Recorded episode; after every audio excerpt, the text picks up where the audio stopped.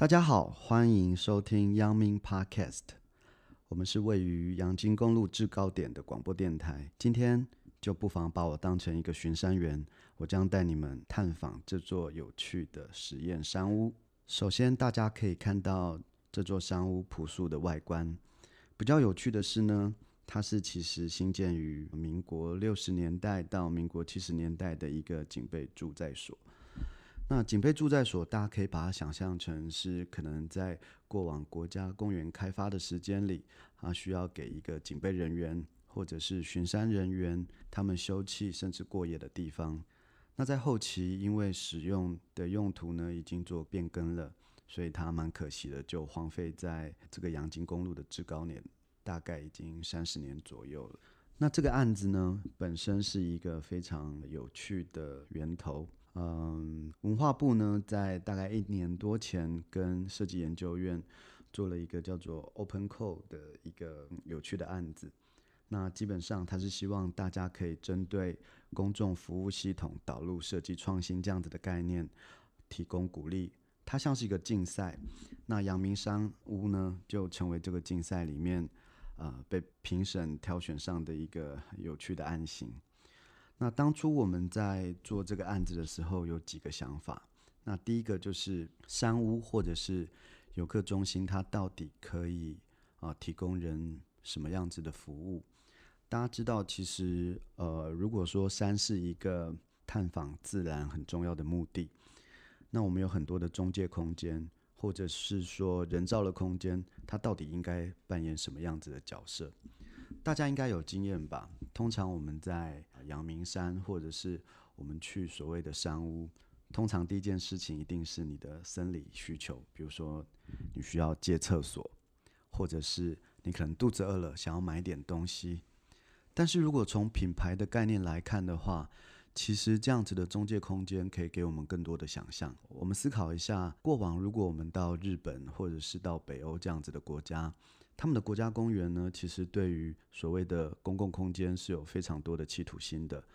比如说，它除了符合休憩、生理的需求、饮食之外，它其实会有一个非常鲜明的品牌的概念。这个品牌的概念，你可以从你一进去的时候，你看到的所有事物的体验，都算是其中的一环。那这个废弃三十年左右的这个房舍呢，我们在一开始打开它的时候，发现，哎。其实，如果我们把它的夹层全部拆掉，然后保留最大的这个日照，那我们不但可以远眺外面烟雾缭绕的这个群山，也可以把最多的光线带进来，那让它成为一个人造空间跟自然空间很好的一个界面。所以第一件事情呢，我们就将这个山屋还原它在一开始新建的这个样态哦，也就是两个向斜的屋顶。大家如果现在在室内空间，可以发现它是一个非常舒适的一个挑高的空间。那我们运用了这个松木甲板的染漆，让山屋的这个氛围可以更强烈的让啊、民众感受到。那如果以一个登山客的角度来看看山屋最应该啊、拥有的东西是什么？那首先你会看到啊、我们的服务人员。其实他们穿着阳明 Mountain Lab 跟 Wisdom 所一起制作的这个制服，制服其实是非常重要的，因为它某个程度彰显了这个单位或者是这个空间它想要给人的第一印象。它可能有专业，它可能有面对环境这样子的议题。那我们就在想说，有没有一个机会可以让一个像是游客中心的这个场域，转换成一个有点像是品牌中心的概念？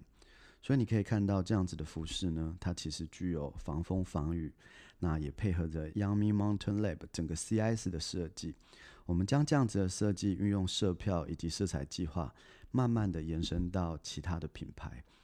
所以你如果向右侧看呢，你可以看到有一面墙，这面墙上其实承载着许多台湾非常优异的品牌，比如说像是 Hanker。啊，Hinker 其实长时间它就是专注在所谓的这个轻量化的这个机能布，所以你可以在登山的时候，你可以买到一个国家品牌所具备的功能性以及美观性都非常好的一个 s a c o c h 就是随身的包。那所有的色系呢，可以从墨绿、灰色、黑色这样子的配色，形成一个整体的观点。就像是我们在国外登山的时候，比如说我们去富士山，你 always 可以买到他们非常棒的这个所谓的排汗衫啊，或者是登山纪念的这些服装。那其实没有道理，台湾没有办法提供这样子的 service，或者是说这样子的所谓的周边。那这周边它不只是商品，它其实也彰显了你跟国家公园的连接。所以机能性跟美观，这其实都是塑造品牌非常重要的一环哦。那在桌上呢，你可以看到这一次为阳明 Mountain Lab 所开发的四条新的路线。大家有没有曾经在日本观光旅游的经验？你从一下飞机之后呢，你会看到非常精致的海报。那大家知道，其实这些观光海报呢，就是呃文化品牌塑造的一环。于是我们邀请了这个摄影师陈敏佳，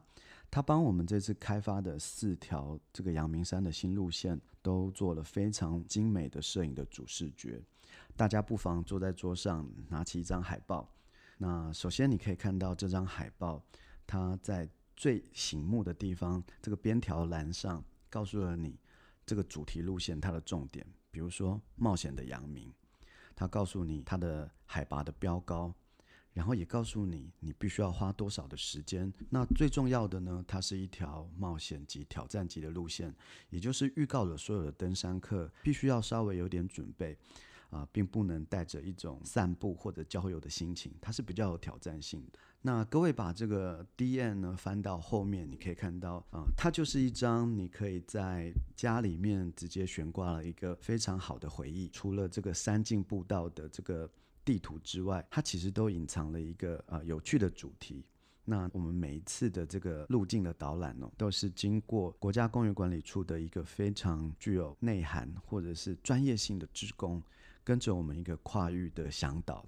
那这次的向导以冒险的杨明来说是郭雄，他在爬升的过程中，除了让你感受到这个非常类似小百岳这样的山景之外呢，同时他也会告诉你如何去辨识所谓的野兽它的这个兽径。那许多的朋友会想说，其实非常希望可以跟到这样子的主题路线的 tour，那如果没有报名到的朋友该怎么办？诶，别急。其实大家可以看到右下角呢，有一个小小的 QR code，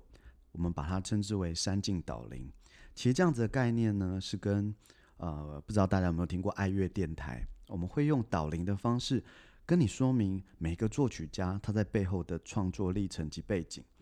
那我们就在思考说，今天没有报到名的民众有没有办法透过一个声音陪着你一起爬山呢？郭雄和我就像是你的好朋友一样。在你一左一右的地方陪着你爬山，那你可以在爬山之前，你可以边爬的时候边听，也可以回家的时候当做一个脑补的资料库。那每一条路都有一个数位的朋友哦陪着你，让大家可以在呃没有向导的时候，依然得到这样子的自然的资讯。那大家可以看到左侧落地窗望出去啊，是一个。看起来有点像小威廉古堡这样子的一个废弃的碉堡，其实它的故事呢是一个军用的一个战备道路，那上面就是一个荒废的碉堡。那我刚刚有说过，阳明 Mountain Lab 它其实位于阳金公路的制高点，所以你坐在这个窗边，你可以看到从云雾缭绕到所谓的阳光从东面洒进，然后到了下午四五点，它会从西边的地方再洒下来。其实是一个非常非常啊具有光线变化性以及啊风景的转换非常非常快的非常棒的位置。那在这时候我们可以干嘛？大家可以看到这个场域的底端就是一个具有山屋感的一个山屋的咖啡。那我们把它叫做火山咖啡。那为什么要叫火山咖啡呢？其实大家解渴的时候，当然你可以喝这个宝矿力水的，你可以喝这个古早味的红茶。当我们在思考品牌化这件事情的时候，呃，用另一个角度想想，今天如果国家公园有一个专属的饮品，它可以是什么？那于是呢，我们运用了国家公园最负知名的一个地景，也就是火山的地形。大家在来的过程中，一定会经过这个小油坑的喷发口，大屯火山群呢也就在附近啊。大家知道，在火山喷发的过程中，大概可以分成三个阶段，一个就是你现在看到的这个喷发口的雾气，它烟雾缭绕。那我们用咖啡的口感的浅焙这样子的味道去刻画它，它比较明亮，然后具有一种比较轻柔的感受，就好像这个火山的烟尘在你四周围一样。那到了中间呢，这个熔岩，什么是熔岩呢？它其实是从岩浆慢慢冷却的过程。所以我们运用中培的咖啡呢，去刻画它比较集中，然后比较有一点韵味的口感。那火山粒，顾名思义呢。火山喷发的过程中，其实它经过冷却之后，你可以看到比较尖锐，然后呃有点蜂巢孔的这种矿物哦。那我们用较大人的味道，比较带有一种甜感的焦香气，其实这个就是生培的咖啡。那与其说它是一个咖啡的体验，你也可以说它就像是展览一样，让你借由味蕾去感受到国家公园它非常有特色的一个描述。大家可以想象，你在火山的喷发口附近，可以喝上一杯为了火山这样子的地貌所精心规划的咖啡，那是一个什么样子的感受？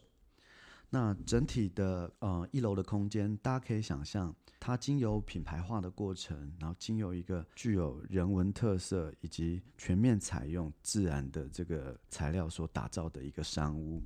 那山屋不再只是大家遮风避雨，或者是。啊，单纯的暂歇，它其实涵盖了自然的层面、人文的层面，甚至可以借由体验，借由一个所谓的呃设计导入，让大家可以感受到整个国家公园的企图心。啊，别忘了，国家公园跟一般的户外场所有什么不一样？它有“国家”两个字在前面。很多人说，进到国家公园，甚至是认识这个国家的一个很重要的方法，它像是一个城市的名片。那么我对它非常多的想象。那各位朋友就欢迎你们可以坐上一会儿，然后去感受周边的烟雾缭绕，然后我们一起来想象国家公园从这个示范点慢慢向外扩大。那未来如果所有的休憩空间都可以具有这样子的思考方式，那我。觉得我们在进入山林，或者是我们爬完山暂歇的过程中，都可以获得更多的想法。